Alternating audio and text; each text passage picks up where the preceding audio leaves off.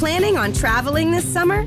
Make saving at the pump part of your plans with two times the fuel points from Harris Teeter. It's easy. Download your eVic coupon, and for every dollar you spend with your Vic card, you'll get two fuel points. That's up to $1 per gallon on quality fuel at participating BP and Harris Teeter fuel centers.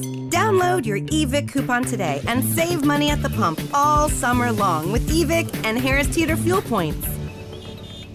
Ah, é muito rápido, né? Eu nem buguei, cara. Ó, a gente começou. Estamos aí no Flow Podcast, bem-vindo. Eu sou o Monark, esse é o Igor. Salve, salve família. E hoje a gente vai conversar com o Pondé. E aí, cara? Tudo bom? Tudo bom? Prazer estar aqui. Pô, prazer é nosso. Obrigado por ter aceito vir aí conversar com a gente, trocar umas ideias. É, antes da gente continuar, eu vou falar do nosso patrocinador rapidinho, que é a ExitLag. Eles são um serviço muito bom de melhoramento de conexão para jogos. Se você tem problema de lag e delay nos seus jogos digitais, baixa a ExitLag que ele vai te salvar. Três dias grátis, não precisa pôr cartão, tá bom? Testa lá, depois assina e GG. ExitLag é foda. Bom, a gente também tem a nossa plataforma, cara. Vira membro da nossa plataforma para conseguir ah, ícones exclusivos eh, em eventos especiais que a gente vai fazer e também para receber eh, presentes que a gente recebe aqui no Flow e a gente vai redirecionar para vocês. A gente tem mais de, sei lá, 50 presentes já para ir, pra ir dando através do nosso concurso de quem tem a melhor sorte. É isso. Então, não pode ser sorteio. Não pode ser sorteio, a caixa enche o saco. Então, é- Aí é uma escolha aleatória. A gente vai premiar por uma escolha aleatória. aleatória, mas ele tem Sei. que participar. Tipo, ele tem que ir lá e comentar em algum lugar. Logo, logo vai ter no site lá pra ver. Apoia a gente. Bom, tem o canal Cortes do Flow, o melhor canal de cortes de todos. Hoje, especialmente, a gente não vai ler beats, tá, galera? Porque o nosso convidado tá com pouco tempo e a gente quer aproveitar o máximo da conversa. Então, não dá pra ler beats hoje. Não mandem beats se você tá na esperança de a gente ler, tá bom? Tá, pode mandar aí se você só quiser gastar dinheiro, mas não manda porque a gente não vai ler. é, tá avisado, hein? Se mandar no final e depois falar, "Oh, bu, bu, bu", o Jean já vai deixar 10 mil bits o mínimo ali, que é pra não ter caô. Só tô É muito isso. burro mesmo. Cara, muito obrigado por ter vindo aí, porque a gente. Adorei a gentileza. Não, Tá essa foi leve. essa gentileza. Essa foi leve, essa daí foi devagar. De vez em quando é pior. Tem que ver quando. Ninguém os- chora? Às vezes Se chora. chorar, a gente vai zoar. Na verdade, Quem chora no flow normalmente sou eu, né? É, o Monark chora, eu sou chorão. Quando eu bebo muito, eu choro. Você é sensível, né? É, eu sou sensível, É. pior, só quando eu bebo muito. Sim. Cara, obrigado demais por ter vindo aí, porque a gente tava querendo conversar com um cara que manja de alguma coisa, porque a gente não manja de nada. Verdade, um primeiro filósofo de verdade vai sentar nessa mesa, Jura? cara. Eu acho que é o primeiro filósofo, né? Que senta É. mesa. É. Cara, filósofo é tipo um cara que ganha grana pra ficar pensando. O que faz um filósofo um cara esperto pra caralho. Basicamente sim, mas digamos assim, a maior parte dos filósofos não chega a ganhar grana de fato, né? Entendi. Mas ah, eu e alguns colegas demos sorte na época. É, você e- e alguns colegas apareceram eu, mais ou menos na mesma época, vai? Não foi? Eu tenho a impressão que sim. Assim, a gente trabalhou junto, por exemplo, eu e o Karnal, a gente Aham. trabalhou junto na Casa do Saber, a gente é amigo já, sei lá, desde o final dos anos 90. Caramba. É. E Cortella era meu colega da PUC, ele aposentou já, eu ainda não. E agora, digamos assim, ao estrelato, acho que a gente foi mais ou menos na mesma época. Sim. O meu aconteceu especificamente por conta da Folha. Quando eu fui pra Folha, tipo, pra assinar a coluna, porque eu já escrevi jornal desde os anos 90, foi em 2008, aí depois veio televisão, rádio, redes sociais e Pois é, Pegou.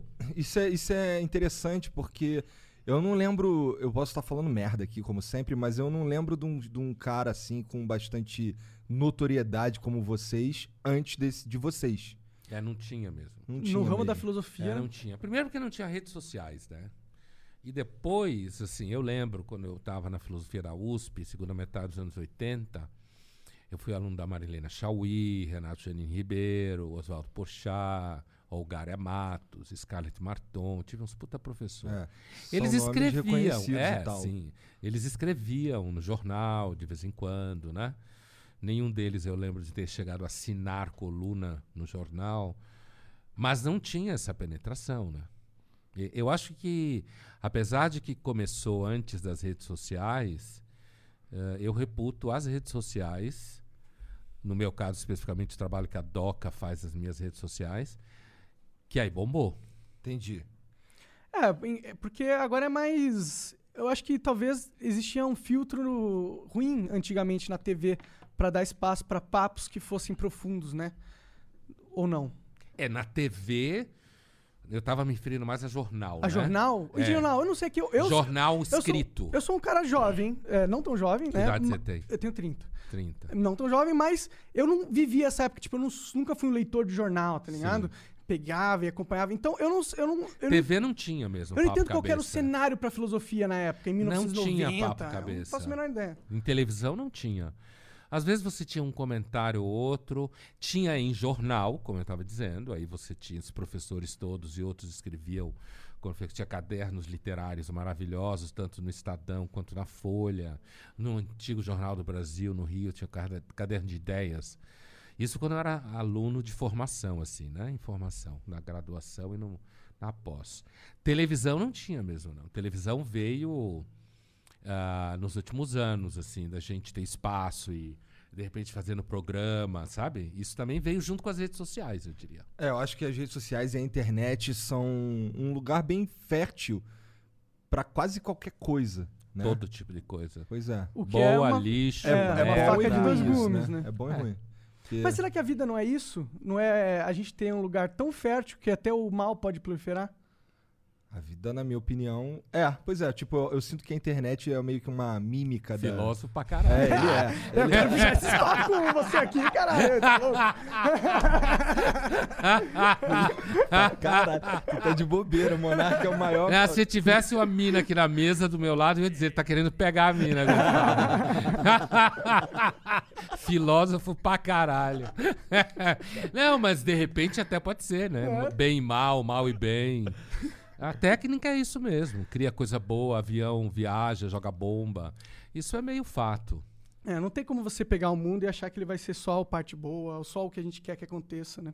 Apesar de que a gente percebe que tem uma galera aí que quer que, que, como eles vivem dentro daquilo que todo mundo que tá ali acredita na mesma coisa, daí eles acham que o mundo na vida real é tudo parecido com o que eles estão vendo ali nas redes sociais, o que pode ser um problema delas, porque isola as pessoas do, sei lá, do, do meio termo. Da realidade, né? Sim. É. Redes sociais têm uma certa vocação polarizadora, né?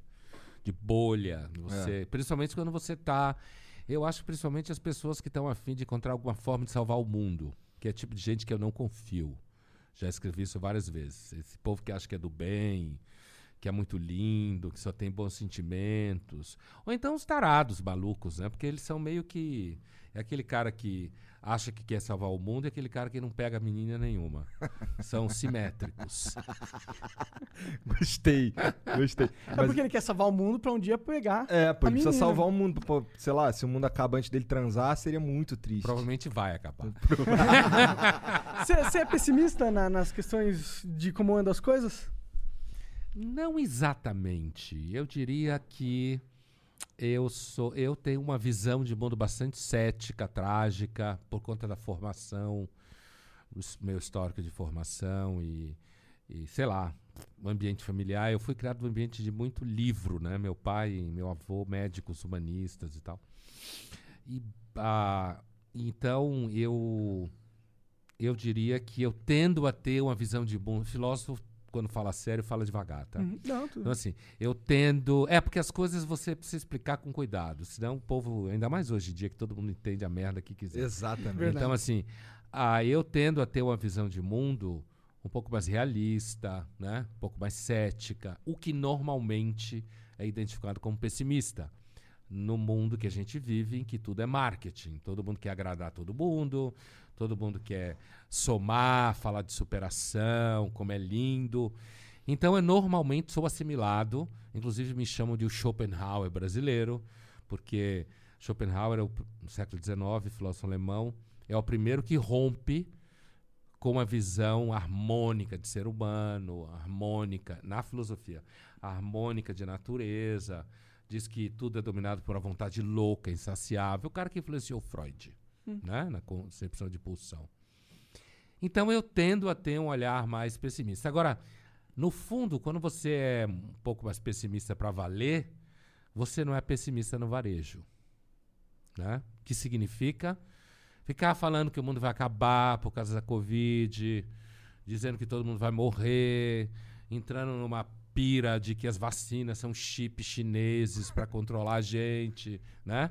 Ou achar que o mundo nunca vai ser a mesma coisa, que a gente nunca mais vai dar beijo na boca. Isso que eu chamo de pessimismo no varejo. Quando você é pessimista no atacado, uh, você acaba percebendo que o pessimismo no varejo normalmente é mau caratismo mesmo. Entendi. É, e, e esses pessimismos no varejo, eles são bastante alimentados pela. Cara, esse lance do, do chip na vacina, cara, como é que alguém pode acreditar nisso? É, alguém me contou isso recentemente. Estou repetindo.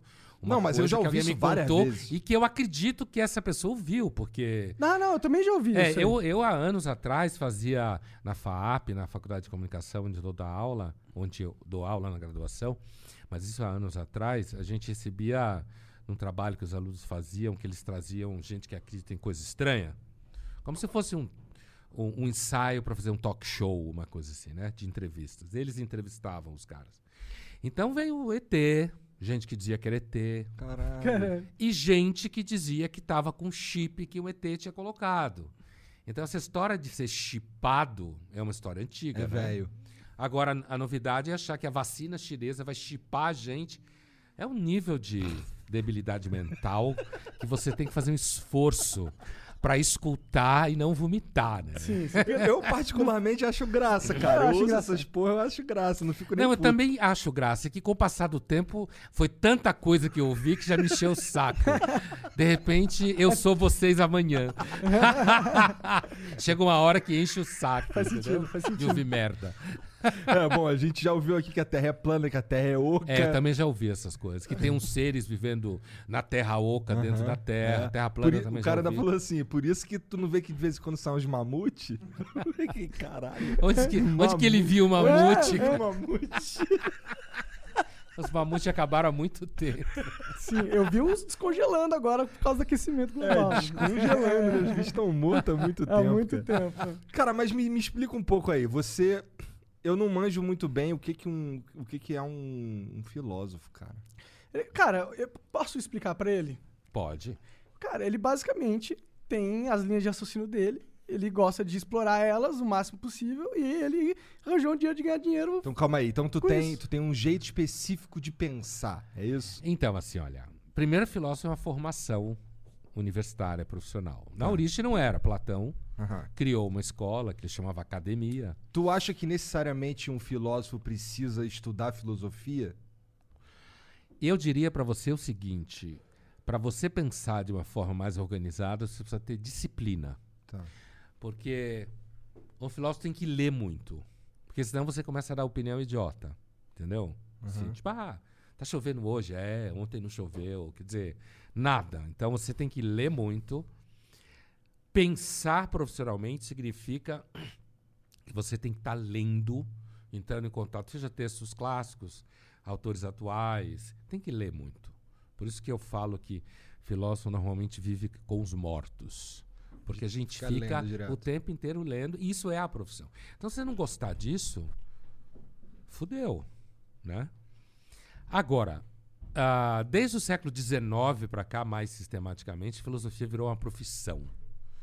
Então, normalmente você dá aula, né? Você dá aula, seja em filosofia, seja em outros cursos.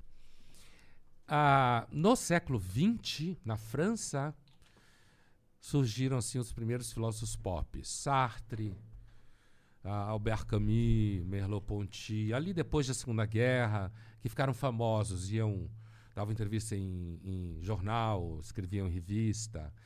Então, É, Camus eu li bastante então, no, Camus, então. Mito de Sísifo, Estrangeiro, foram os primeiros filósofos pop, digamos assim, da história, e foi na França. Então eu diria para você que assim, um filósofo, ele pode ser apenas um reprodutor de muitas das ideias que ele estuda. A gente na formação, a gente tem que fazer mestrado, doutorado, pós-doutorado, sustentar tese, né? O doutorado tem que ser original. E ah, agora, você pode ou não desenvolver visões mais originais, que você chamou de ter umas ideias e tal. A nossa formação não é para isso. A formação filosófica profissional é para você ser especialista em determinada escola filosófica, determinado autor, uma área política, ética, sei lá, ciência, não sei o quê. Dependendo do teu, quando eu estava, eu fui para filosofia depois de fazer cinco anos de medicina, né? Eu escutei muito na faculdade de medicina que eu fazia a pergunta errada. Por quê? Porque eu fazia perguntas de filósofo, né? Aí, quando eu estava no segundo ano, eu fui estudar Freud, psicanálise, para ver se dava um freio de arrumação na, na, na faculdade. Como eu venho de família de médico, então, vou ser médico. Bom aluno, vou ser médico, é normal, né? E, mas aí eu, come, eu fui, eu fui morar um ano no kibbutz, em Israel, para parecer a cabeça e tal. Mas eu fazia pergunta que eu levava umas bordoadas, assim, porque isso é pergunta de médico. Aí eu fui para psicanálise, estudei psicanálise cerca de 10 anos, e a psicanálise acabou me levando para filosofia. Aí eu resolvi fazer a graduação de filosofia e fazer toda a carreira.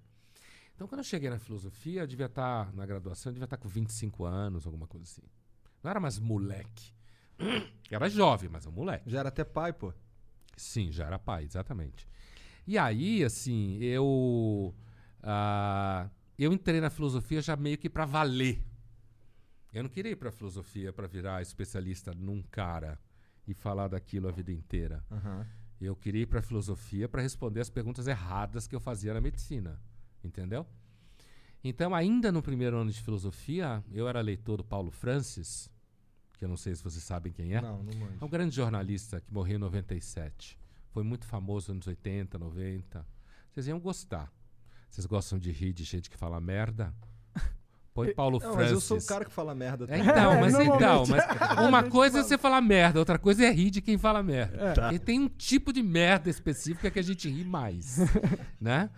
E aí ele escrevia na Ilustrada na Folha na época, e eu já tinha intenção de escrever na Ilustrada no primeiro ano de, de filosofia. Eu já queria ir para mídia, Entendi. porque eu queria fazer parte do debate público. E eu fiz isso. Entendi. Entendi. E aí hoje tu dá aula, tu dá palestra, tu Escrevo livro. dá umas cagadas bem longas, fica sentado. É, a gente tava pensando A gente que- tava pirando aqui, cara, como é que é a cagada de um filósofo? Deve ser uma cagada de horas. Não pode, porque senão você faz hemorroida. que porra é essa?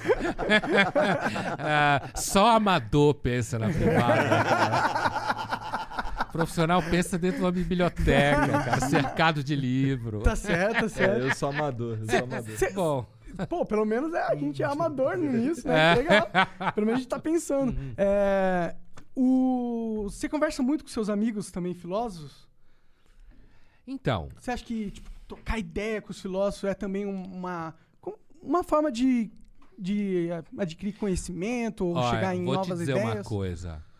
Ah, por exemplo, eu estava citando algumas das figuras famosas e ah, o Karnal é que é meu amigo já há algum tempo. Às vezes a gente fala por WhatsApp, né? Muitas vezes, assim. Normalmente a gente só fala merda. Certo? Entendi. Então, Normal, assim, como todo mundo. a gente só fala merda. E assim, mesmo ex-colegas de faculdade, um deles é muito meu amigo até hoje, ah, a gente normalmente só fala merda. Por que que acontece? Você fala coisa cabeça o dia inteiro. Ah, Então, pois é. por exemplo, eh, aqui a gente tá falando coisa cabeça, apesar de usar uma linguagem meio de merda. Sim, sim. Né? Mas assim, ah, você fala um monte de coisa inteligente, escreve coisa inteligente, é na mídia, é no mundo corporativo quando você faz palestra. E, e- então chega uma hora, quando você sai das quadras, digamos assim, você só quer falar merda. Que merda Então, que vocês falam normalmente? Aqui todo cara fala normalmente. Tipo, Tipo, os- a- mulher. Mulher. é, É, é, filme- quando tem corintiano, eu os gosto de zoar ruim? Você assiste corintiano. filme ruim? O que, que você chama de filme ruim? Pra mim, filme Avengers. ruim é o nosso lar. Nosso Lar? Esse filme é Aquele ruim? espírito, tá ruim pra Eu não caralho. assisti, eu não assisti. É o pior filme que eu vi na minha vida. É difícil dizer o Isso é melhor porque tu, filme que isso eu é vi porque na tu minha nunca viu é, é, as, as, as grandes aventuras de Branca Leone. vida. Não, é, é é pior. O que eu tô falando é pior. Por que que tão Vocês ruim assim? viram o nosso Eu lar? não vi, eu não, Não. Ah, então. Mas eu sei do que se trata, é o lance lá do, dos espírita, não é? Papo do. É, de que você morre, você vai pro mundo. Então o filme, assim, um cara de bata branca, sabe aquela construção besta, tipo, um lugar, o cara é bom, ele tá de bata branca. Aham. Coisa hippie Clichêzão. velho. Hippie velho, assim. Aham. Andando num lugar que é um tipo praia, sabe? E aí tem um hospital que recebem você. Veja bem, eu acho que a questão da vida após a morte é uma preocupação séria para muita gente. Não estou dizendo que não seja uma preocupação séria, provavelmente é pré-histórica. A gente sonhava com mortos e achava que eram pessoas que estavam nos visitando. Ainda hoje, um monte de gente sonha com morto e acha que são essas pessoas nos visitando. Então, não- eu não quero dizer, eu não sou religioso, mas eu dei aula há muitos anos de filosofia da religião, entendo um pouco de religião. Religião não é cagada a priori. Né? Apesar de eu não acreditar e tal, não é cagada a priori. É uma produção humana tentando dar conta do fato que a gente é uma espécie fodida que morre, que sofre, que perde. Mas a versão espírita eu acho especialmente empobrecida, sabe? Porque assim, ela é muito óbvia. Então tem um mundo do outro lado, e você chega nesse mundo, alguém te recebe, você fica um tempo numa enfermaria para se acostumar com o que aconteceu. E nesse filme tem umas cenas, eu lembro de uma cena especificamente, que esse cara que tinha acabado de chegar estava conversando com o, host dele lá, né? E aí passam uns caras vestidos de preto, chapéu, malinha, que quem, quem reconhece sabe que eram judeus, né? Com essa roupa, sabe que se vê aqui em São. Paulo, né? Nos jardins, de Higienópolis e tal. E aí o cara fala, quem são eles? Aí o sujeito fala, não, estão acabando de chegar de Auschwitz. Isso é uma materialização extremamente idiota Caralho. da Caralho. situação. É como se você chegasse lá com a mesma roupa que você usa. Então você associa judeu, roupa preta, ãh, Auschwitz, nazismo. Você entendeu o que eu quero dizer? Que é pobre de espírito. E, E ah, é não- meio de mau gosto também, né? é, não. É, É. Essa cena é uma cena um pouco empobrecida, assim. Mas. Então eu acho que esse foi o pior filme que eu já vi na vida. Eu sempre Uhum. cito quando alguém fala de filme assim. Mas tu não, então tu não acredita nesse papo que a gente vai morrer e vai ter alguma coisa depois? Eu tendo a achar que não. É. É. Mas tu não, tu não sente que isso daí. Imagina se todo mundo acreditasse que. Sei lá, não tem nada quando a gente morrer.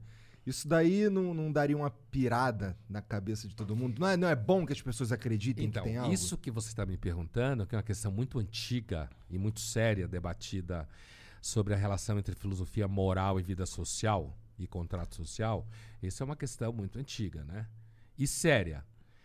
Não é a mesma coisa de dizer que eu ou você acreditamos na vida após a morte. O que você está perguntando é acerca da função social da Aham. religião. É. né? Muita gente acha, se a gente olhar a história da humanidade assim, e a maior parte da humanidade sempre foi religiosa, desde a pré-história, provavelmente, se acredita em ungüentos, em curas miraculosas, a própria palavra xamã vem da Sibéria, tem por aí uns 30 mil anos, então os siberianos são muito malucos assim no bom sentido, né? Drogas e viagem para outras dimensões. A gente seguramente delirava bastante, delirava no sentido de não só de ingerir eh, princípios ativos, psicoativos que geram percepções, mas assim mesmo de misturar a realidade com o mito. O, o- o- a própria experiência do pensamento no começo, provavelmente a gente achava que era uma voz falando na cabeça. Como até hoje tem gente Sim. que acha, né? Então, assim, é possível dizer que talvez se ninguém acreditasse numa vida após a morte, a gente tivesse mais problemas. Não dá para afirmar com certeza, porque a gente não conhece isso. A humanidade sempre acreditou mais, entendeu? Isso não é interessante? Eu acho muito interessante que, tipo, por mais que a gente tá chegando na era moderna e a tecnologia tá cada vez mais, tipo, explicando como as coisas funcionam, eu sinto que a religiosi... A religi... Religiosidade. Obrigado. Não vem se perdendo, tá ligado? É, as pessoas, pelo contrário, quanto o mundo vai ficando mais maluco, as pessoas vão cada vez mais se apegando em alguma crença, tá ligado? É porque a, a ciência não responde acerca do sentido das coisas, né? A ciência não responde. Então, imagina que você tem um filho que faz um tumor cerebral e você pergunta para o médico por quê, o médico vai te dar uma resposta bioquímica, patológica, no máximo genética. Mas quando você está perguntando por que uma criança vai ser. Estou dando um exemplo que é um clichê que é fácil de chegar no argumento. Ah, esse, esse tipo de pergunta acerca do significado das coisas, do sentido das coisas, a ciência não dá. Entendeu? Mas a religião dá, por exemplo. A religião dá, porque nós somos um ser, não é à toa que chamaram a gente de sapiens, né? Que tem a ver com saber. A gente é um animal que quer saber as coisas. E a gente quer saber o sentido das coisas. Talvez não tenha nenhum, mas a gente busca. Sim, é, sim, com certeza. E aí, eu acho que acaba surgindo a religião. Mas não é interessante que, tipo, se a gente pegar para pensar que cada ser humano é um computador, eu vou entrar na de gamer. Cada- é, um- é um processador e cada processador. Pirada de gamer. de gamers, de jogos. É, e, e cada processador ele tem um problema para solucionar. É, eu acho que quando a gente coloca a humanidade para pensar junto, através da cultura, da sociologia, dos ensinamentos e tal, e de alguma forma a maioria da sociedade chega à conclusão que Deus existe, eu acho isso interessante, porque essa não é uma conclusão só da burrice humana que não quer ah, ter o lidar com o escopo de morrer e acabar. Mas também é um tipo. Todo, toda essa produção humana que a gente passou, sei lá, 10 mil anos aqui fazendo, levou para que a humanidade chegasse ainda no consenso que eu acho que Deus existe. Eu acho isso acho interessante, isso me dá esperança, de certa forma. Pode ser eu querendo justificar o meu fim certo, mas ao mesmo tempo é interessante, porque não, não precisava ser assim. O Igor, como o Igor falou, poderia ter sido a conclusão de, é, mano, é, realmente, a gente entendeu, a gente tá aqui ao acaso, vai todo mundo morrer, e todo mundo poderia ter aceitado isso, mas não foi isso que aconteceu, sabe? É, provavelmente isso não aconteceu por, porque grande parte da nossa atividade cerebral delira.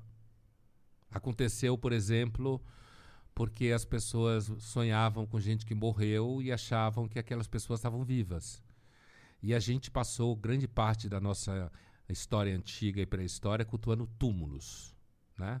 Cultuando mortos, dando comida para mortos, que nem faz, se faz o candomblé Sim, hoje. Então, a, a, a nossa capacidade racional ela é muito recente. No, no Ocidente, 2.500 anos a filosofia tem.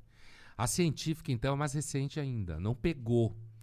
Então, o, o- nós somos uma espécie pré-histórica, na verdade. Igualzinha ao que a gente era, no mínimo, há 300 mil anos. A gente podia estar levando esse lero aqui há 300 mil anos atrás. É, Iguaizinhos como nós equipamento somos. nos O permitiria. equipamento é o mesmo, certo? É o mesmo equipamento.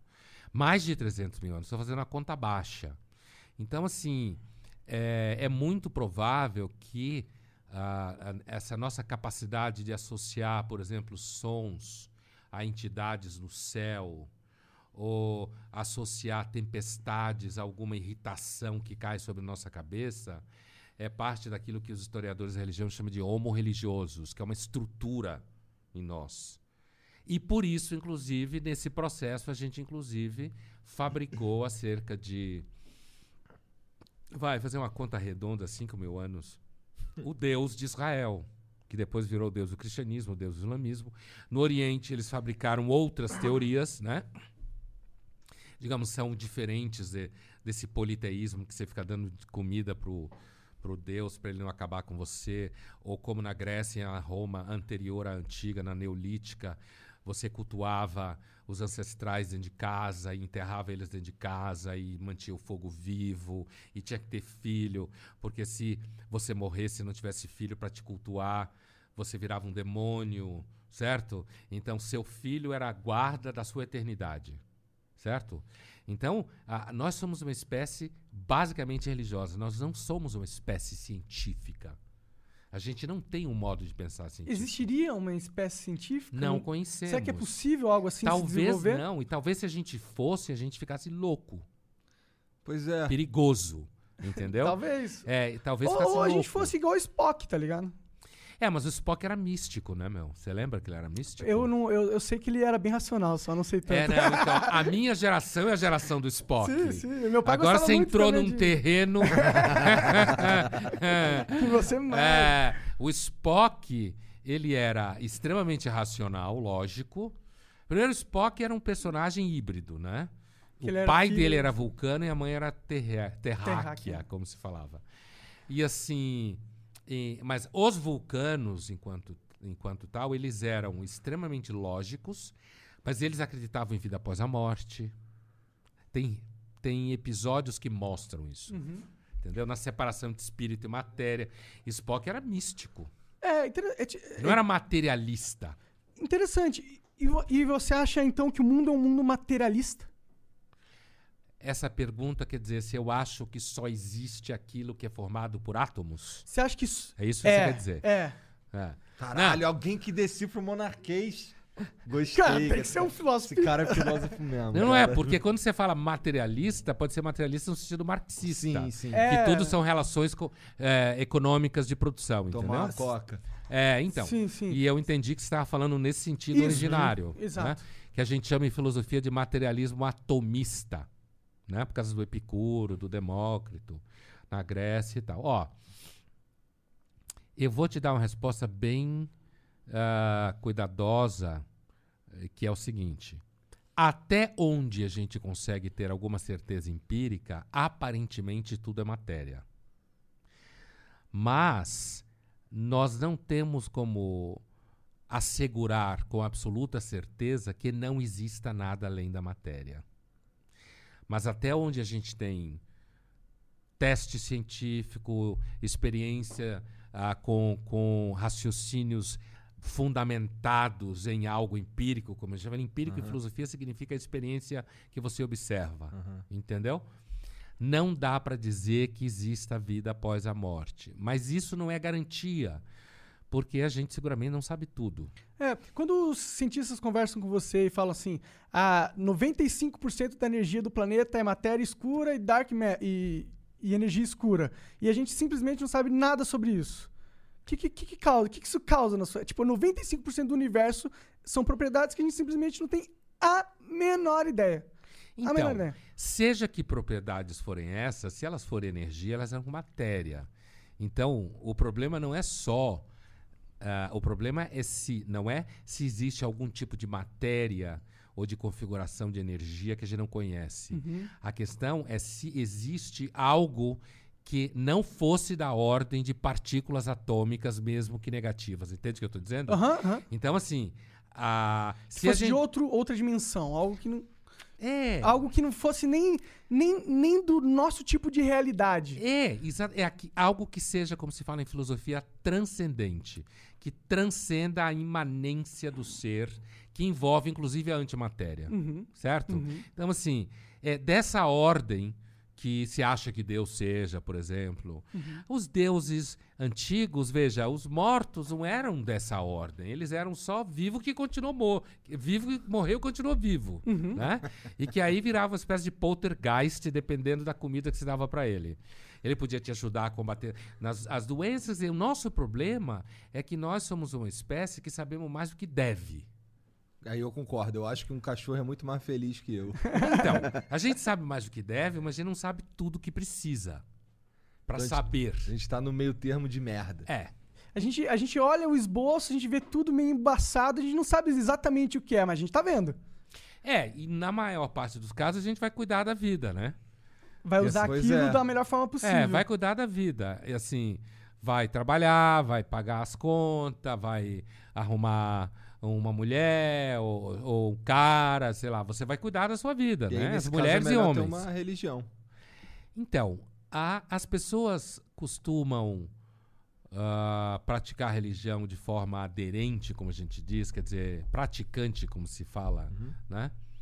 Quando elas são sobre perdas, né? A sociologia da religião mostra que quando as pessoas sofrem perdas, elas procuram religião, seja a religião que elas tinham, mas não praticavam, seja a religião que elas nunca tiveram e elas se convertem. Então há uma relação com perda, perda de saúde, ente querido, filhos, por exemplo. Perder filho aparentemente é o pior tipo de perda Deve que pode existir. Então, e aí isso leva normalmente pessoas à religião. Perda de patrimônio, casamento, carreira profissional, sabe? Entendi. perdas. O que significa que, como nós somos uma espécie basicamente triste, que se diverte de vez em quando, a religião funciona. Então, cara, é, se tu é uma pessoa, vamos lá, tu queria, tu ia ser médico. Daí tu foi pra faculdade de filosofia. E aí tu diz, será que todo mundo que faz um que trilha esse caminho que tu trilhou acaba se tornando um cara que não é religioso, um cara que é mais niilista, essencialmente. Será? Sim. Não, não necessariamente. Não? Não, acho que você pode. Dá pra você entender das coisas que você estudou, dá pra você entender, é, olhar o mundo de uma forma diferente dessa tua que tu olha? Por exemplo, dá pra acreditar no, no- É possível, é possível. É claro que eh, eu não consigo extrair de mim mesmo aquilo que eu sou, né? Se eu conseguir, eu sou psicótico, né? Mas assim, eu, eu consigo entender, inclusive porque, por exemplo, eu consigo perceber que existe muita sabedoria em livros religiosos. Eu percebo isso. Ah, eu não sou aquilo que alguns chamam de ateu todinho, né? Que acha que porque ele é ateu ele é mais inteligente. Eu acho que o ateísmo é a forma mais fácil. Dizem que Deus é bom, o mundo é uma merda, logo ele não existe. né? Isso a gente chama em filosofia de argument from evil, o argumento a partir do mal, né? É um argumento sério. Eu fiz uma versão corintiana dele, assim, Tá. né? Compacta. Mas assim, é, e é possível, eu acho que dependendo da história de vida das pessoas, que elas de repente façam uma trajetória como essa, como tem muito filósofo que se dedica, que é religioso, é muito, muita gente. Eu era muito ateu antes. E eu passei por um processo de perda e acabei me, me descobrindo bem religioso. Não religioso, crente. crente em Deus. Eu, eu, eu- porque o estalo pra me tirar da, be- da merda que eu tive foi começar a viver a vida como se Deus existisse e a minha vida importasse. Quando a partir do momento que eu, eu, eu incorporei essas duas coisas na minha mentalidade, as coisas começaram a mudar. E Pra aí, melhor. Pra melhor. E isso aí meio que solidifica, meio que dentro da minha cabeça, racionalmente, que a percepção que Deus existe é positiva pra mim. E que mesmo. E aí eu fui olhar os dados, os empíricos e tal, e no máximo que a gente pode chegar é 50% se Deus existe ou não. Sim, cientificamente falando. Não tem. Deus não é uma variável. Deus não é uma variável, como a gente fala em filosofia, passivo de controle epistemológico. O que significa isso? Significa que você não tem como testar se Deus existe. Não tem nem como. Não é nem provar que ele existe. Não tem como testar. Porque você não testa Deus em laboratório. Sim. Entendeu? Então, ah, o ateísmo, enquanto tal, do ponto de vista do cético, que é aquela pessoa que ah, coloca teorias contra outras para perceber as fragilidades delas, o ateísmo é o que a gente chama de dogmatismo negativo. Você faz uma afirmação negativa que, por sua vez, não dá para provar. Entendeu? Então, quando você fala 50-50, quer dizer, é não dá para decidir mesmo do ponto de vista estrito. É por isso que se fala, Deus não é uma variável de controle epistemológico. É, é, é muito mais uma questão que você chega por história de vida, por coisas que você sofreu, por um certo temperamento, uma certa sensibilidade. Então, Agora eu queria te perguntar uma coisa. Você disse que você estava numa bad, numa aposta, em- é, começou a pensar que a vida importa, Deus existe, e você veio parar aqui? aham. Como é que foi essa história? Cara, você conhece o Jordan Peterson? claro. Então, esse cara foi o cara que eu, eu assisti a palestra dele, que ele tem uma palestra de, sei lá, são vários episódios, que ele pega a Bíblia e ele meio que seca, faz uma meta-análise da Bíblia e Aham. seca. E essa, e essa meta-análise dele me ajudou muito a entender meio que o jogo que eu tava jogando, tá ligado?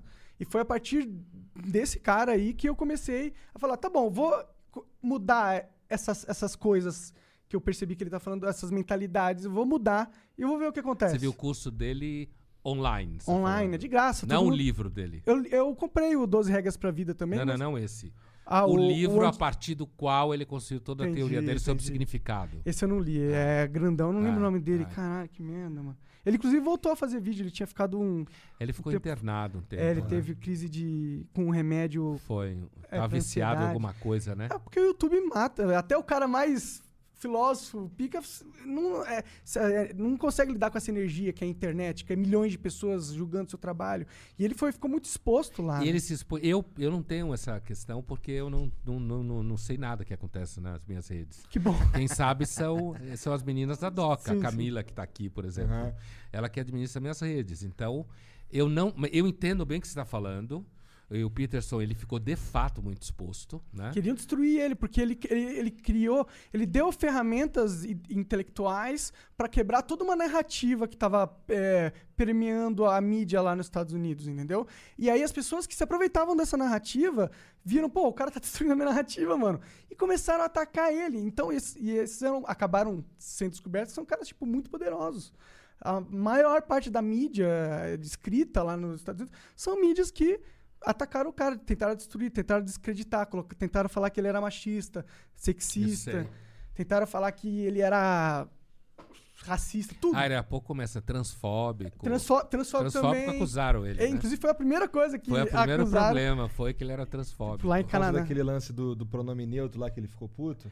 Sim, porque ele não ele, ele é contra o Estado ter o poder de compelir você a usar um tipo de jargão, um tipo de, de fala. assim. É, que leva em conta a ideia do gênero social, né? Então, Jordan Peterson é um grande cara, assim. e é- é- Agora, eu, um pouco por temperamento, assim, é, eu, na- eu nunca pensei, ainda que tenha redes sociais e no canal eu respondo perguntas de seguidores, né? A gente seleciona algumas e eu não falo o nome da pessoa, mas se foi você que fez aquela pergunta, você vai reconhecer, Sim. né? Porque eu fa eu repito a pergunta. Esse é o meu contato. E assim, eu não sinto nenhuma falta. Que bom, cara. é. Zero. Eu não tenho curiosidade nenhuma. É um jeito incrível de levar a. Tipo, se livrar das redes sociais. Por exemplo, eu, eu me mantenho longe do celular o maior tempo possível. E, e isso é recente. E isso tá me fazendo muito bem, cara. Tô dormindo melhor. Sabe? Tô falando sério. Não, eu acredito. Eu Esse acredito. lance de ficar colado nisso daí, olhando tudo o tempo inteiro, não sei o que, eu não sou esse cara. Não, assim, não posso mais ser esse cara. Isso já. Por exemplo, eu, não, eu, eu tenho o Instagram, mas eu não tenho nem no meu celular. Quem tem o acesso ao meu Instagram é a Camila e a minha filha.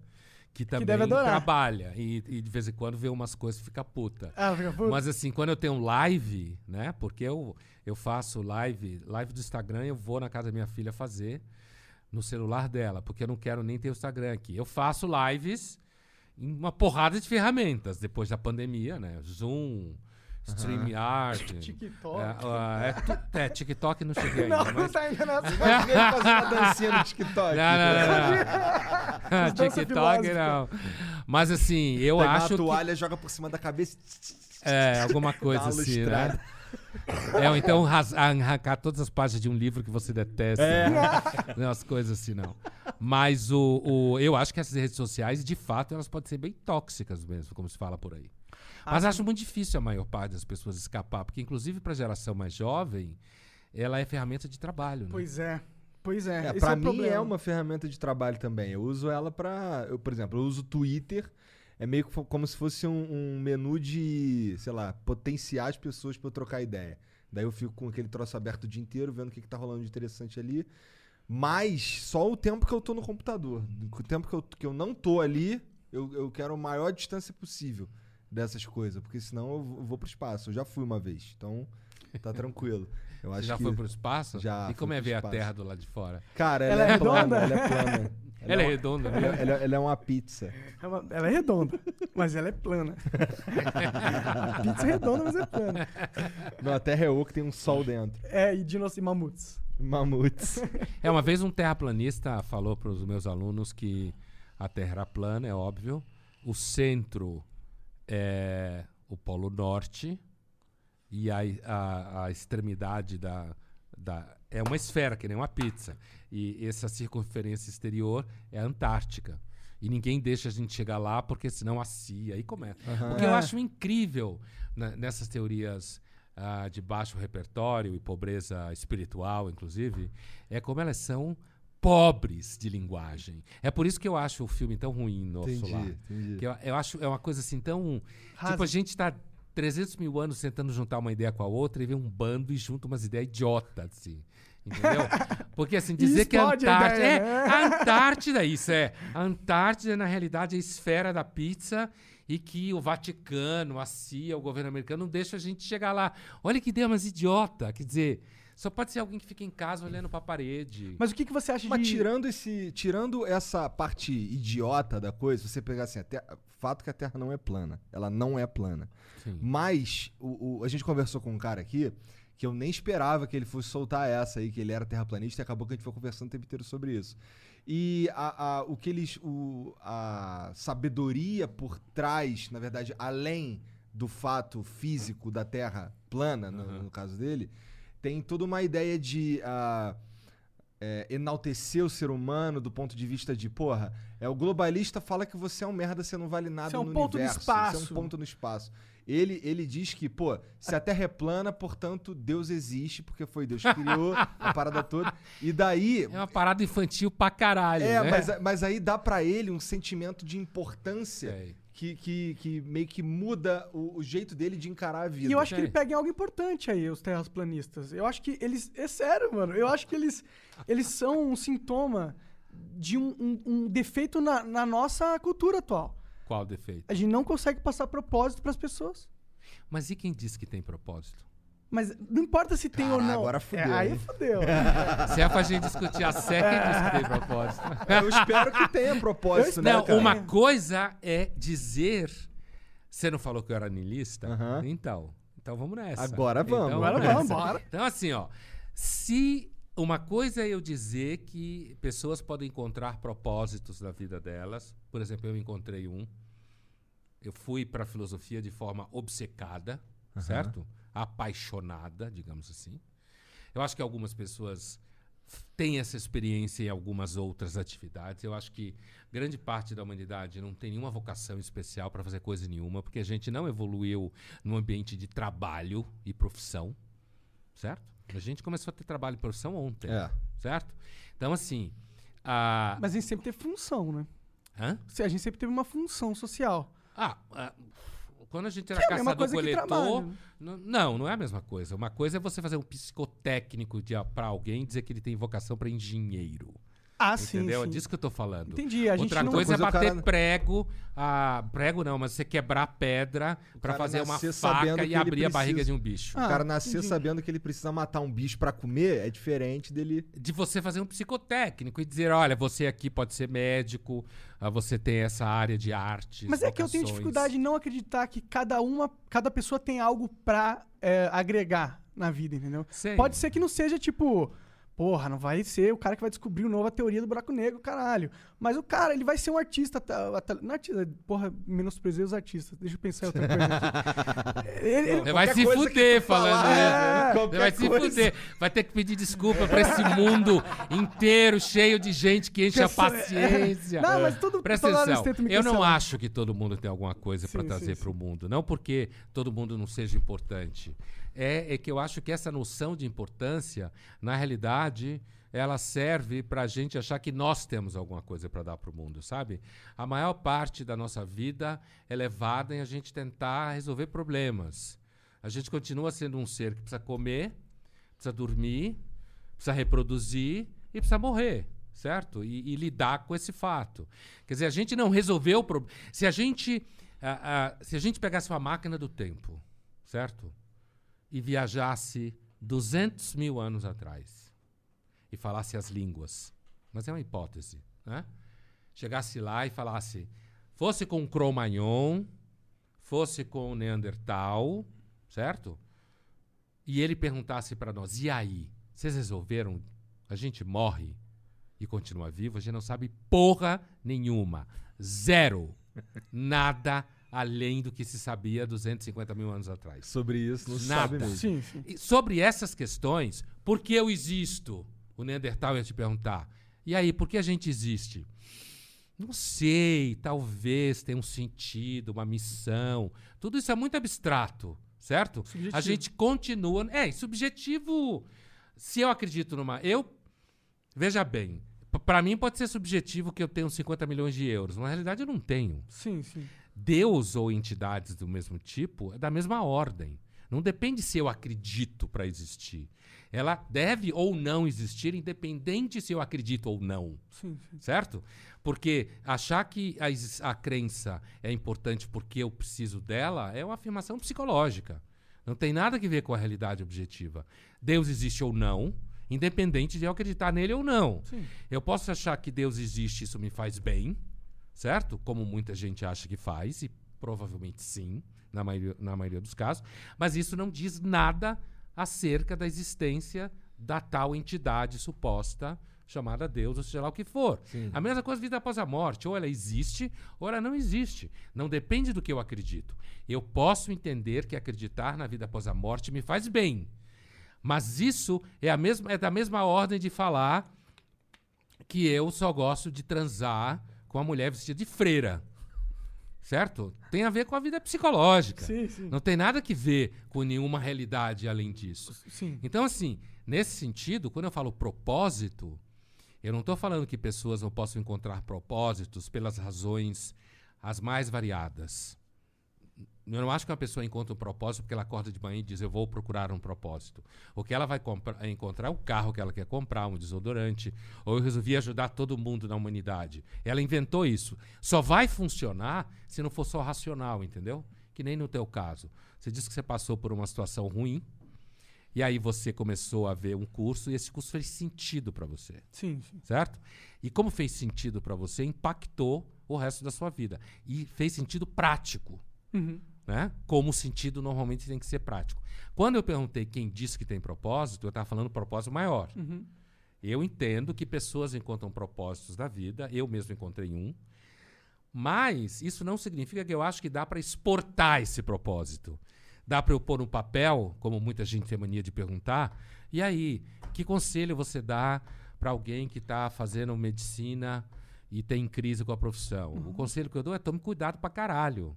E eu fui muito disciplinado, fui um obsessivo na minha trajetória, focado e dei uma sorte do caralho. A maior parte das pessoas que largam medicina para fazer filosofia se fode. Ah, sim. Quase todo mundo se fode. Certo? Sim.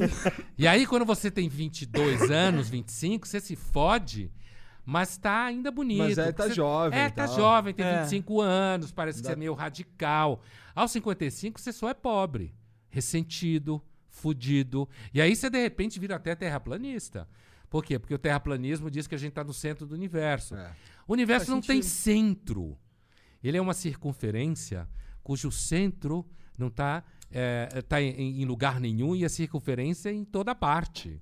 Quer dizer, É não tem Não tem centro. como imaginar é, não direito. tem centro. É uma coisa que está. E, e o terraplanismo, nesse sentido, ele é mais infantil ainda. Porque ele diz assim: não, meu, você acreditar que a Terra é plana, Deus criou a gente, colocou a gente aqui. É tipo voltar pro criacionismo, né? Aliás, Mas tá é assim o com criacionismo. Eles, né? eles estão assim, é, né? Sim, eles são Não, o criacionista não necessariamente é terraplanista. Ah, Não, sim, mas sim, eu mas acho que o eles são- terraplanista é necessariamente criacionista. É, É. todos que eu conheci são Sim. Sim, sim. É. Mas será que não é o negócio que Nietzsche falou? Que, deu, que todo mundo ia ter que encontrar o próprio Deus, encontrar o próprio propósito. Não é uma parada É, assim? o que não significa que ele estava certo, né? E nem significa também que existe algo metafísico despredestinado pra É, você. eu acho que não existe nada de metafísico e nada predestinado. O Nietzsche, ele fez uma profunda. ele- o Nietzsche é filho do Schopenhauer, né? Então, filho no sentido filosófico, né? Herdeiro.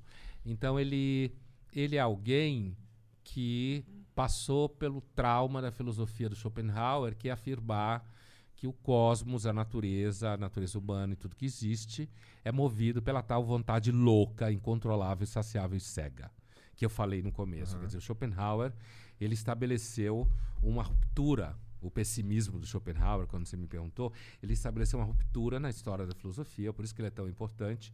É considerado o primeiro filósofo irracional.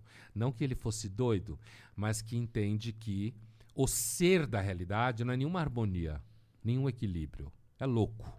Isso está nos animais, está na gravidade, está nos cometas que bate por aí, está no É nosso o caos. é o caos que na realidade é fruto de um impulso contínuo que o Nietzsche assimila essa ideia. Só que ele vai chamar de vontade de potência, né? Ele assimila essa ideia, ele faz um percurso super destrutivo da religião, dizendo que se você acredita em Deus, você é um ressentido, covarde, bundão, certo? Ele critica a moral, dizendo que a moral é uma invenção dos fracos, para controlar aqueles que não têm medo da falta de sentido da vida, certo? E ele faz uma crítica da metafísica, dizendo que Platão era um ressentido chique que inventou uma dualidade do mundo imaterial perfeito e disse que esse mundo aqui é uma merda. Então, a, a, essa coisa que o Nietzsche falou que as pessoas têm que encontrar o sentido, na realidade o Nietzsche estava imaginando que iria existir um além do homem, como ele falava, que seria alguém que ele definia como não terá necessidade de nenhum artigo de fé. Então, isso que o Nietzsche fala de encontrar sentido não é um artigo de fé é você ter uma vida estética, como se fala em filosofia. Se você perguntar para o Nietzsche qual é o sentido da vida, ele vai dizer para você que é o gosto. O gosto. O gosto é você viver as sensações. É você viver a vida com paixão. Certo? É, essa é a utopia nietzschiana, porque isso é uma utopia. Você consegue de vez em quando, quando é mais jovem, você talvez, se der sorte, consegue mais. Depois de uma certa idade, fica mais difícil, né? Mas, assim, é a ideia do patos, como se fala no grego. É você viver surfando na onda do acaso, né? da contingência, como a gente fala. Zero sentido no horizonte, certo? Mas você perder o medo dessa falta de sentido e você se identificar com essa fúria criativa. Aquela ideia de tudo que tenta me matar e não me mata me deixa mais forte. E aí eu posso encontrar sentido numa determinada coisa, você pode encontrar em outra, mas é aquilo que o Nietzsche chama, o Nietzsche não, os Nietzscheanos chamam de vida autoral. Para o Nietzsche, a vida deve ser uma obra de arte, a sua própria vida. Você deve vivê-la com tesão, com coragem, sem esperar nada em troca. É bonito pra caralho, sedutor pra caralho, eu acho que é passível de ser feito em alguma medida, dependendo de condições prévias, mas é completamente fora da maioria das pessoas conseguir viver desse jeito. Até os 20 anos talvez dê, se ela dê sorte. No final ela a começa... A realidade bate na porta. A realidade bate na porta. Tá o princípio de realidade que falava o Freud, bate na porta. E normalmente quando você não abre, chuta a porta. É, não adianta só ignorar, né? Ela vai te pegar. Ela né? vai chutar a porta, a realidade vai entrar por dentro de você, pela sua cabeça, pela vida que é, é uma coisa fora de controle. Verdade. Mas você acredita na potencialidade de todo mundo alcançar isso? Não. Você acha que tem gente que simplesmente nem se quisesse ele conseguiria? Eu acho que o, o, o Nietzsche uh, ele, ele segue um caminho.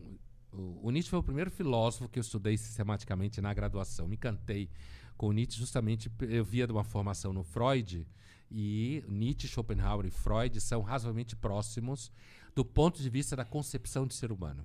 Né? Claro que Schopenhauer e Nietzsche não são médicos psicanalistas, né? não inventaram tratamentos. Mas assim, a, o Nietzsche ele faz uma excelente crítica ao ressentimento. Uh, ele faz, ele, ele compreende muito bem, digamos assim, o ethos do herói trágico.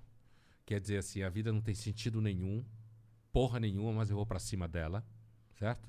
Tem uma vou fazer sentido nessa merda. Foda-se, né? mas é assim como quem vai para guerra, certo? A tragédia é um tipo de literatura produzida numa sociedade guerreira.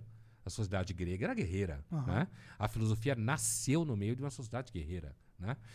E acho isso tudo uh, do caralho no Nietzsche, assim. Acho que a crítica que ele faz à religião é, é, é bastante sólida, né? Tanto a que ele faz, quanto o Freud faz, quanto o Marx faz, né?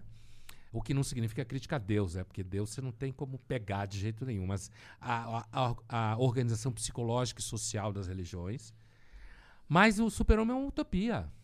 Eu acho que eu acho e o super-homem é esse tal homem que assim, pode transcender, que transcende. Eu acho que a maior parte começa a sonhar com o super-homem e acaba tomando remédio mesmo. Pode ser. Entendeu? Antidepressivo. Sim, mas, mas seria. seria é, se o super-homem fosse facilmente alcançável, ele também não seria um super-homem, né? É, é que o super-homem do Nietzsche. É, é, a gente acaba associando a ideia do super-homem o super-homem do Nietzsche, que ele chama ao, ao, um homem além acima do homem. Essa utopia do homem que não precisa acreditar em nada, que não tem medo de nada. Eu acho que algumas pessoas em alguns momentos da vida conseguem chegar incorporar perto esse esse herói conseguem incorporar isso porque já tinham elementos psicológicos e de vida entende o que eu quero dizer que por alguma razão ah, tornou possível a ela, É de repente, foi muito amado pela mãe, a mãe era do caralho, pensando psicanaliticamente. aqui também, né? A mãe era do caralho, o pai não era um bosta, também era razoável, tinha, funcionou alguma coisa ali. Então a pessoa consegue ter um jogo de cintura na vida, ah, consegue, de repente, lidar com ideias como, olha, não sei se tudo que faço tem sentido, se eu tenho missão, mas foda-se, eu gosto de ir para a escola, eu gosto de trabalhar. É Uma, uma certa substancialidade psicológica que torna ela mais possível, de repente, chegar numa condição de vida em que ela seja menos dependente de artigos de fé, que é uma frase do Nietzsche, né? Então, assim, a- agora, a ideia de que isso possa, que isso venha a ser um procedimento que alguém põe em prática e consegue chegar e que todo mundo chegue, eu acho que isso é uma utopia, como o socialismo é uma utopia e como a meritocracia é uma utopia. É isso que eu acho. Interessante, interessante. É. né? Sim, sim. É, é tipo, Você eu, é meio Nietzscheano? Você gosta do Nietzsche? hum, eu, eu, era, eu era mais. Cara, ó, só pra deixar claro, eu não estudei nada de Nietzsche. Eu, não sei, eu sei o que me falaram, filme, Sei. palestra e o Mas você é caralho. simpatizante. É, Não, eu era mais. Era Agora mais. Eu, não, eu, não, eu, não, eu não compro essa versão do mundo. Eu acredito o oposto. Mas pode ser que eu seja jovem e ingênuo. Você acredita no oposto na, na ideia de que Deus criou o mundo, é isso que você quer dizer? Não, não. Na ideia que não é utopia. Que eu acho que todo Ah, mundo sim. nasce com um propósito divino pica. Só que a gente não. A gente não alcança ele, porque ele não é dado de graça, tá ligado? É, a questão da vida é essa. né? Não é, não é tipo, todo mundo vai conseguir. É a questão, todo mundo pode conseguir. É, não sei. Eu acho que essa ideia ah, de que Deus nos criou. É, é possível, não tem como provar que não é. Ninguém tem como provar. Claro. Né? Assim, mas a minha impressão é de que essa versão é uma versão ah, atualizada da ideia de que Deus ama todos nós, numa versão mais marqueteira, entendeu? Então todo mundo nasce com o propósito do caralho, e cada ser humano no mundo, né? E, e- mas é uma versão, claro, uma versão repaginada da ideia de que todo mundo, Deus ama todo mundo que cria, sabe? Que que sua vida faz sentido, mesmo que seja uma merda. Exatamente isso. E assim, e o problema do sentido na vida é muito sério. Eu não acho que não é sério. O que eu acho é que normalmente a gente encontra o sentido sem saber direito como encontrou. Entendeu? Quando você vê, você tá ali, de repente uma coisa está fazendo sentido para você.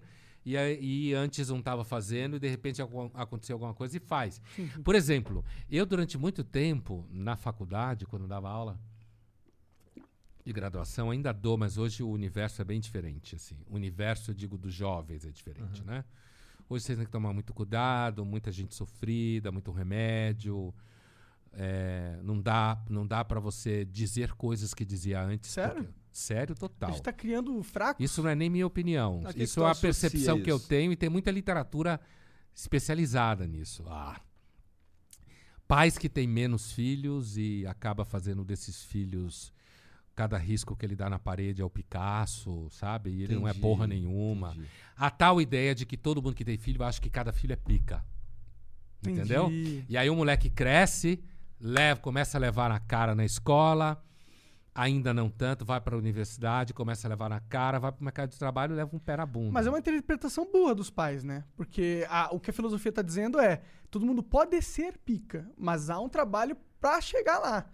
O Não. cara esquece desse trabalho em cima desse pai, ele esquece essa etapa e fala assim: você já é pica só porque você nasceu. Eu acho que. Então, eu acho que não. A filosofia não diz que todo mundo pode ser pica. A, a- a filosofia não, tipo, Sim. essa filosofia. É, essa filosofia essa sim. específica, Mas não eu a- acho que essa. academia, a filosofia. É, não. não, eu acho que essa é só a projeção narcísica dos pais sobre os poucos filhos que têm. Sim. Certo? Não, Acho- mas as- não tem Ó, nenhuma. meu avô, por exemplo, que teve 23 filhos, ele não sabia nem os nomes direito. é, mas essa, essa, essa coisa. É verdade? Eu não Que sei se ele não sabia o nome, 23 mas ele filhos? de fato teve 23 filhos. Com a mesma mulher? Não, teve, isso é louco. Ele teve três com. Ele casou, daí ele teve três filhos. Daí a mulher dele morreu, aí ele foi lá e casou com a irmã dela. Era muito comum isso. Não no sei, era. passado era. Bizarro. É assim, você casava com uma, uma mulher, ela morria, aí você casava com uma mais velha ou com uma mais jovem. Era muito comum. Entendi. Então É. foi isso que rolou. Porque já resolvia irmã? o problema ali na- irmã, com a mas já- irmã, é. Daí 23 filhos É, não dava muito Era muito tempo comum. de- E aí você já resolvia ali na família, entendeu? Entendi, já ficava tudo ali Você mesmo. se dava bem com o sogro, já conhecia. Que conhecia. e aí já teve três filhos com saúde, entendeu? Entendi. Aham. E aí ela morreu, mas aí tinha uma outra na fila, você casa com ela e já fica dentro da família. Era muito comum isso. Caraca. Eu sei que, É. que assim, com 23 filhos, não, não dá pra você ficar. Não dá pra você infernizar o moleque. É. Você vai ser Picasso, caralho. Você vai descobrir a cura do câncer, No caso do caralho. meu avô, era, e seria, se, se meu avô fosse assim, seria assim: caralho, aí tu planta, tu planta árvore igual, igual sei lá, hein, cara. um cara Tu- que planta muita é, árvore tu é foda pica aí. mesmo plantando Há muito árvore. tempo. O cara que planta árvore há muito, tempo. Entendeu? Tem uma, tem uma história que, é- que eu acho muito interessante relacionada a isso. Que assim, diz que tinha uma paulista aqui, rica, dos jardins e tal, que tinha um jardim em casa. E ela tá viajando pelo interior da Inglaterra, né? E aí ela vê um jardim lindo. E aí ela fica assim, toda tomada, ela vai bate na porta da casa, assim. E aí sai uma, uma senhorinha inglesa, aí ela pergunta, mas é lindo o seu jardim. Há quanto tempo você cultiva? Há quanto tempo vocês cultivam esse jardim? E aí a velhinha responde: 700 anos. certo? Bastante tempo. Esse é o segredo de que a gente chegou até hoje aqui. Quer dizer, a gente chegou até hoje aqui porque nós tivemos ancestrais que tiveram culhão para fazer o que tinha que fazer. Certo?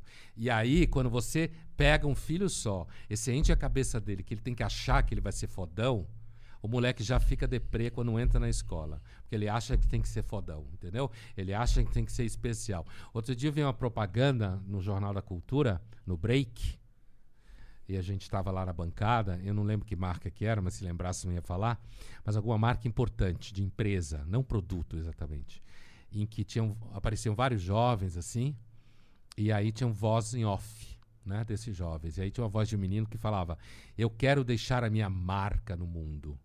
Zé, se você conseguir pagar boleto, não ser um filho da puta, assumir alguma responsabilidade, não morrer jovem de alguma merda que você fez, você já está deixando uma marca no mundo. certo? Você já está fazendo uma parte que grande parte da humanidade não consegue fazer porra nenhuma. Eu acho muito louco, certo? Eu acho muito louco, quer dizer, uns caras que falam que amam o mundo, mas não conseguem ter filho, não conseguem bancar nada, nem ninguém. Né? É. Então, e- mas eu não estava falando disso, vocês me perguntaram. Ah, você eu tava ta- falando que você dava, tava dando, você, você dava aula. Ah, então, eu ia falar uma história lá da missão lá que você falou. Né? É. Era uma história que eu fazia a pergunta, eu falei que os jovens hoje estão mais sofridos Aham, e tal. Ah, sim. Né? É, o que eu ia contar é assim que eu, na primeira aula, eu sempre tinha um hábito, aula de filosofia, né? Você nunca sabe onde você vai chutar o saco de alguém, né? Então eu tinha o hábito de perguntar assim: tem gente religiosa aqui e tal. E, e aí alguém falava assim que era católica, né? Eu falava, você é católica mesmo? Sou católica. ti- Tipo, ah, Fervorosa. comungo, vou, é, fervorosa, comungo, vou na missa e tal. Eu perguntei, você vai casar virgem? Aí fudeu, né? É. Aí já não é mais tão católica. Fudeu, né? Então, não. Aí rolava aquela piada, mas na realidade eu estava testando o grau de aderência. Porque numa aula de filosofia você discute coisas. Hoje você não pode fazer isso. Você tem que tomar cuidado se você fizer isso. O que é uma né? merda. Claro que é uma merda. Mas tá É- É ficando. um defeito da academia, inclusive. É, é um, de- é, é um defeito da academia que Em forma várias gente... áreas, em vários países. Você não percebe Com você percebe- certeza. Não, claro. Os Estados Unidos é muito pior é. que Sim, aqui. sim. A Inglaterra é muito pior que aqui, nesse aspecto. Muito pior. Faz sentido ser né? mesmo. Muito pior. Mas, assim, aí quando alguém dizia que era ateu, né? Aí eu dizia, ah, você é ateu? Ah, então você acha que sua mãe e seu pai, a gozada do seu pai foi, assim, a causa da sua existência? Como assim? Ah, porque você é ateu, tudo é por acaso. Então, se seu pai não tivesse dado aquela gozada na sua mãe, naquele dia você não existia. Né? É. O mesmo. É, porque é acaso, né? Ia ser um outro esperma, É, que seria ia outro... ser outro óvulo, é. mas não é nem só seu pai e sua mãe. É. É aquele esperma e aquele óvulo. Exato. A mesma coisa quando alguém fala, não, eu acho que eu tenho uma missão. Eu, ah, quer dizer, então, Deus fez com que seu pai e sua mãe transassem naquele dia e fosse aquele esperma e aquele óvulo que estavam na fila, e não só do seu pai e da sua mãe, como todo mundo que teve que transar, da origem da vida no planeta até você, Puta, Deus é ocupado pra caralho com você, né? Cacete! Você é o centro das preocupações. Tu prefere acreditar naquela gozada aleatória. Você sabe que, na verdade, eu não penso muito nisso, eu mesmo. né? Eu raramente me pergunto qual é o sentido da existência. Raramente. Por quê? Nunca- Pra manter a Tem gente sanidade? que acha que isso é uma sacanagem. Não, porque. Sei lá, Não é muito- Eu prático? sempre fui muito ocupado. Sempre fiz muito.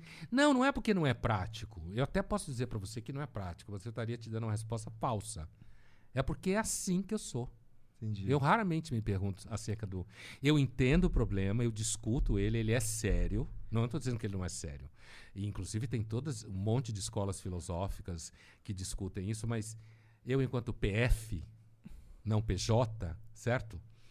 É, eu estou tão ocupado com as coisas que eu faço no dia a dia, e eu gosto da maioria delas, envolvido com família e tal, que eu não penso muito nisso. Entendi. Cara, é, a gente vai ter que terminar, infelizmente, porque tá ah, na é, hora. tá na hora. É. No Passou rápido pra cacete. Pô, é. sim, muito obrigado por ter vindo. Venha, venha mais, com mais tempo. Eu agra- Ó, adorei o já me papo. falaram aí que tu falou que podia vir outra, outra data aí, É. cara. Ah, foi? Agora a gente vai encher É, o foi a Camila saco. que falou? Não é? sei. Olha que ela tá aqui, hein? Não vai fugir, não, não tem como não. Mas obrigado demais, cara. Eu que Foi agradeço, muito foda, foi um cara. prazer. Eu adoro viajar nessas doideiras aí. Cara. É, onde a galera pode conhecer mais o seu trabalho? Algum link, alguma loja que você quer direcionar o pessoal? Então, ixi, agora você me pegou. É, é- é- é, procura Luiz Felipe Pondé nas redes que vai aparecer. É, tem curso, né? na- tem curso online que a gente faz. E tem o- o- dois canais, um chama Democracia na Teia, o outro tem o meu nome no YouTube, Aham. né? Democracia na teia. É o canal em que eu entrevisto pessoas, já vi, converso com algumas. pessoas, é. Sim. E tem um canal que tem mais tempo, que é o canal que eu respondo perguntas. Mas se jogar meu nome, vai aparecer um monte de coisa. Show de Beleza. bola, vai lá. Beleza? Vê o Vai pão, lá. né? Então é isso, chat. Obrigado pela moral. A gente volta mais tarde. Um beijo.